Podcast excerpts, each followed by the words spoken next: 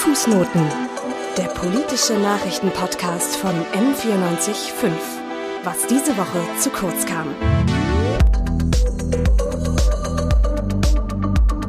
In den USA gibt es Harvard und Yale, in Frankreich HEC und Sciences Po. Es sind Universitäten, deren Name und Marke nur so vor Prestige strotzt. Namen, die den Lebenslauf sofort viel attraktiver machen und eine erfolgreiche Karriere versprechen. Fast alle Eliten sowohl Frankreichs als auch der USA stammen von einer dieser Top-Universitäten. In Deutschland haben wir ein etwas ausgeglicheneres System. Unsere Chefinnen, Ministerinnen und Bundeskanzlerinnen kommen von allen möglichen Studiengängen. Aus Universitäten, die meist lange nicht so exklusiv und schwer zu erreichen sind wie Harvard und Co. Aber auch in Deutschland gibt es sogenannte Exzellenzuniversitäten. Elf Universitäten, unter anderem auch die TU und LMU in München, sind Teil dieser Exzellenzgruppe. Jetzt ist die große Frage, was ist denn eigentlich eine Exzellenzuniversität? Was hat es für Vorteile, an so einer Exzellenzuni zu studieren? Und macht der Name einer Exzellenzuniversität im Lebenslauf einen Unterschied bei der Jobsuche? Ob es sich trotz der horrenden Mieten lohnt, an einer Münchner Exzellenzuniversität zu studieren, das erfahrt ihr in diesem Podcast.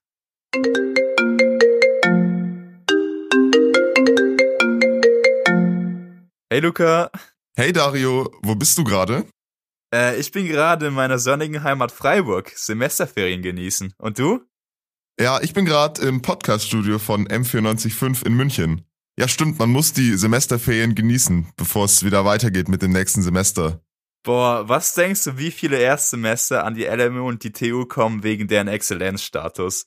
Also ich bin ja schon länger an der LMU und ich und meine KommilitonInnen wundern uns oft, was das eigentlich bringt und was das genau ist. Die Frage habe ich mir ehrlich gesagt auch schon gestellt. Deswegen habe ich genau die passende Person dazu befragt. Mein Name ist Verena Witte. Ich bin stellvertretende Leiterin der Abteilung Exzellenzstrategie beim Wissenschaftsrat und ähm, wir administrieren gemeinsam mit der Deutschen Forschungsgemeinschaft als äh, Geschäftsstelle das Verfahren in der Exzellenzstrategie zur Begutachtung der Exzellenzuniversitäten und der Exzellenzcluster.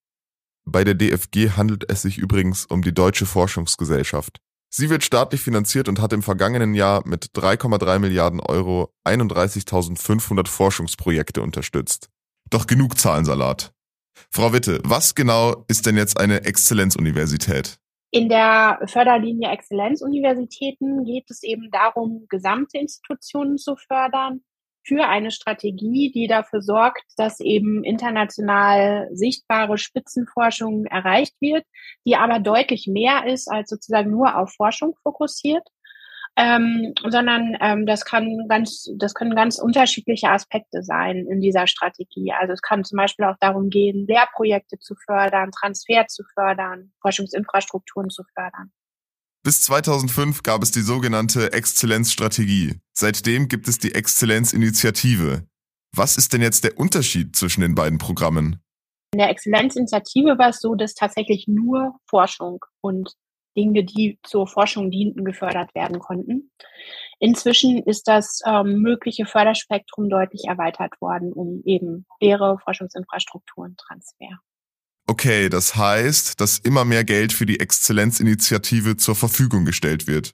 Wie viel ist das denn aktuell, Dario? Also in der letzten Phase der Exzellenzstrategie von 2011 bis 2017 wurden insgesamt 2,7 Milliarden Euro für die Exzellenzuniversitäten, Exzellenzcluster und Graduiertenschulen ausgegeben. Und davon tränkt der Bund drei Viertel und die einzelnen Länder ein Viertel. Okay, du hast gerade irgendwas von sogenannten Exzellenzclustern gesagt. Was ist das denn jetzt? Also Exzellenzcluster sind Forschungsprojekte in bestimmten Fachrichtungen, die zusätzlich gefördert werden sollen. Wichtig aber ist, dass Exzellenzcluster und geförderte Graduiertenschulen sich auch außerhalb von Exzellenzunis befinden können. Hm, zwei Exzellenzcluster an einer Universität ist aber eine der Voraussetzungen, um Exzellenzuniversität werden zu können. In der jetzigen Förderungsphase sind es vor allem technische Projekte, die gefördert werden. Äh, an der LMU und TU sind es allesamt geteilte Forschung zwischen den zwei Universitäten und es gibt sie in den Gebieten Quantenwissenschaften, der Ursprung des Lebens bis zu den ersten Bausteinen in Physik und Energieforschung. Und die unterste Stufe, die gefördert wird, sind die Graduiertenschulen. Dadurch wird der wissenschaftliche Nachwuchs gefördert, welcher in den höheren Studiengängen ihren Doktor zum Beispiel macht. Frau Witte, wenn ich das jetzt richtig verstanden habe, dann bringt die neue Exzellenzstrategie den StudentInnen mehr. Können Sie das so unterschreiben? Also beispielsweise gibt es Exzellenzuniversitäten, die haben Programme zur Förderung besonders begabter Studierender. Das nennt sich dann, das ist ganz unterschiedlich, wie wir es nennen. Manchmal ist es so ein Fast Track, wo man zum Beispiel direkt vom Bachelor in den in die Promotion einsteigen kann. Oder es gibt Stipendien für besonders talentierte Studierende oder auch ähm, Zuschüsse für Forschungsreisen oder so, so kurz äh, kleinere Forschungsprojekte. Also das ist ein sehr breites Spektrum, aber im Prinzip ähm, stimmt das ja. Und wie wird jetzt aus einer normalen Uni eine Exzellenzuni? Wer entscheidet, welche Uni jetzt diese Fördergelder bekommt? Wir stellen dann ganz passgenau bezogen auf die Universität äh, Begutachtungsgruppen zusammen. Das sind so zwischen 12 und 15 Personen natürlich nicht aus allen Fachbereichen. Also Sie können sich vorstellen, an so einer Universität wie der LMU kann man nicht jeden Fachbereich abdecken, sondern man, ähm, man muss sich natürlich fokussieren. Das heißt, wir fragen die Universitäten schon auch in, in dem Antragsmuster, was ihre Forschungsschwerpunkte sind. Und ähm, dann gucken wir, welche Gutachten wir brauchen, um sozusagen dann dieses Gesamtkonzept zu ähm, begutachten. Das andere ist, dass wir aber auch gucken, was hat die Universität denn eigentlich für Maßnahmen beantragt und was brauchen wir sozusagen oder was, was muss begutachtet werden. Wenn das viel im Bereich der Lehre ist, dann suchen wir ganz dezidiert Gutachtende aus, die sich auch in dem Bereich auskennen. Also beispielsweise äh, Prorektoren und Rektorinnen für Lehre äh, von internationalen Universitäten oder dergleichen. Dann, ähm, wenn diese Gutachten in Gruppen stehen, ähm, fahren die zu einem sogenannten Ortsbesuch an die jeweilige Universität. Und dabei werden sie begleitet von zwei Mitgliedern des Gremiums, was letztlich die Entscheidung trifft. Das nennt sich Expertengremium. Ähm, und dieses Expertengremium besteht aus 39 Mitgliedern, alle international. Ähm, aber es wird eben nicht nur mit der Hochschulleitung gesprochen, sondern es wird mit ganz vielen unterschiedlichen Gruppen der Universität gesprochen. Also es wird mit Professorinnen und Professoren gesprochen, es wird mit Studierenden gesprochen, es wird mit ähm, MitarbeiterInnen gesprochen, es wird mit dem Personalrat gesprochen, ähm, Vertreterinnen und Vertreter zentraler Einrichtungen, Kooperationspartner, internationale, nationale. Das ist also ein bunter Blumenstrauß an Personen, mit denen man spricht. Dieses Begutachtungsverfahren hat mich jetzt ein bisschen an die ReferendarInnen während meiner Schulzeit erinnert. Die wurden ja auch ab und zu geprüft. Da saßen ein paar PrüferInnen hinten im Klassenzimmer und haben bewertet, wie gut die ReferendarInnen unterrichten. So ähnlich klingt das jetzt auch. Klingt aber komplizierter als die ReferendarInnen-Bewertung. Wie geht der Prozess dann weiter? Nachdem die ExpertInnen in den Unis waren, schreiben sie ihre Berichte. Die gehen dann an das Wissenschaftsministerium und dort gibt es ein Gremium, das sich die besten Bewerberunis raussucht. Danach geht's dann an ein weiteres Gremium, in dem auch PolitikerInnen aus Bund und Ländern sitzen. Dadurch, dass es so viele Entscheidungsstufen gibt, sollen die besten Unis gefunden werden. Exzellenzunis sind also Unis, die besonders gute Forschung betreiben und dafür mehr Geld vom Staat bekommen. Aber wie wird das Geld innerhalb der Uni verteilt? Die mhm. Exzellenzstrategie hat selber drei Ebenen und das Geld wird nach den Ebenen verteilt. Ja. Also wenn, wenn es da ein solches Exzellenzcluster äh, gibt, dann wird dieses Exzellenzcluster äh, äh, finanziert. Wenn es Graduiertenschulen gibt, dann werden die Graduiertenschulen ähm, finanziert. Aber natürlich äh, in der dritten und höchsten Förderlinie wird ja auch die ganze Universität ausgezeichnet. Dann gibt es da auch Geld. Und das mhm. heißt, das mhm. Geld äh, das wird dann nicht mit einer Gießkanne über die gesamte Universität verteilt. Es ist auch nicht so, dass die Universität einen Posten an Geld gibt, sondern das sind dann doch genaue Haushaltstitel, die sehr, sehr spezifisch vergeben werden. Aber so ist die Exzellenzstrategie eingerichtet. Äh, wir reden hier nicht von Peanuts. Also das ist schon eine spürbare Unterstützung. Das war Oliver Jahr aus. Er ist Vizepräsident für den Bereich Studium an der LMU und hat als Germanist schon einige Jahre an der LMU gelehrt und geforscht. Es bekommt also nicht jede Fakultät Fördergelder von der Exzellenzinitiative. Aber was haben wir Studentinnen davon? Ich bin zum Beispiel von Freiburg nach München gezogen, zahle hier 650 Euro für 10 Quadratmeter. Und jetzt will ich wissen, was ist der Unterschied zu kleineren Unis, die keinen Exzellenzstatus haben? Herr Jaos, was bringt es jetzt den StudentInnen denn konkret an so einer Exzellenzuniversität zu studieren? Haben sie bessere ProfessorInnen oder besseres Equipment beispielsweise? Ja, ähm, Das würde ich so bejahen, aber allerdings greift es, glaube ich, ein bisschen zu kurz. Ich möchte Ihrer Frage noch mal etwas ähm, vorausschicken. Tatsächlich ist es eine Frage, die uns immer wieder beschäftigt. Also wie jede Universität werben wir um Studierende und wir werben vor allem um sehr gute Studierende. Und da müssen wir denen sagen, ja, warum sollt ihr denn zu uns kommen? Warum geht ihr nicht zu einer anderen Universität? Da spielt zum Beispiel das Argument der Größe auch mit hinein. An einer kleineren Universität tut man sich, also gerade wenn man das Studium beginnt, ja vielleicht auch leichter, sich zurechtzufinden und zu gucken, wo ist das, findet vielleicht bessere Betreuungsverhältnisse, fällt nicht wie bei einer ganz großen Universität allzu schnell durch ein Raster. Warum würden Sie sagen, sollte man dann trotzdem an der LMU studieren? Bei so einer Exzellenzstrategie, also wenn man schon diese Strukturen aufbaut, äh, dann hat man natürlich auch Koryphäen an der Universität. Ähm, das sind schon interessante Professorinnen. Jetzt habe ich gerade gesagt, ähm, dauert immer so ein bisschen. Das merken wir auch. Zum Beispiel ist es durchaus eine Frage, an welcher Universität beginne ich zu studieren. Aber die Frage stellt sich schon anders, wenn man sagt, wo mache ich denn mein Master? Und wir sehen, dass viele Leute nicht bei uns zu studieren beginnen, aber zu uns kommen, um ihren Master zu machen. Da wird es halt dann noch interessanter im Master, weil da der Forschungsanteil noch deutlich höher ist. Und dann äh, spürt man schon, aha, okay, ähm, es hat etwas zu sagen, ob man einen Master an einer Exzellenzuniversität macht oder woanders. Also im Grunde geht die Finanzierung laut Herrn Jahr aus schon mehr in die Richtung Forschung. Das Ziel der Exzellenzstrategie ist es ja, dass es in Deutschland Universitäten gibt, die internationale Spitzenforschung betreiben. Deutschland will Unis haben, die einen internationalen Namen und Ruf haben und sich in der Wissenschaft weltweit behaupten können. Und erfüllt die Exzellenzinitiative dann ihr Ziel?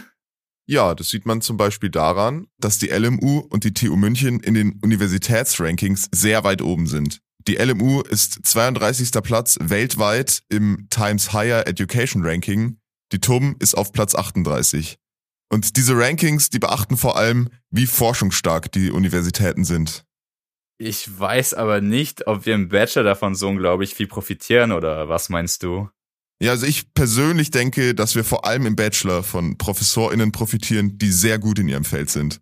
Ob das jetzt bedeutet, dass die auch gute LehrerInnen sind, ist dann wieder eine ganz andere Frage. Für den Master ist die Exzellenzuni dann schon wichtiger. Je weiter man in seinem Studium ist, desto mehr forscht man ja als Studierender auch selber.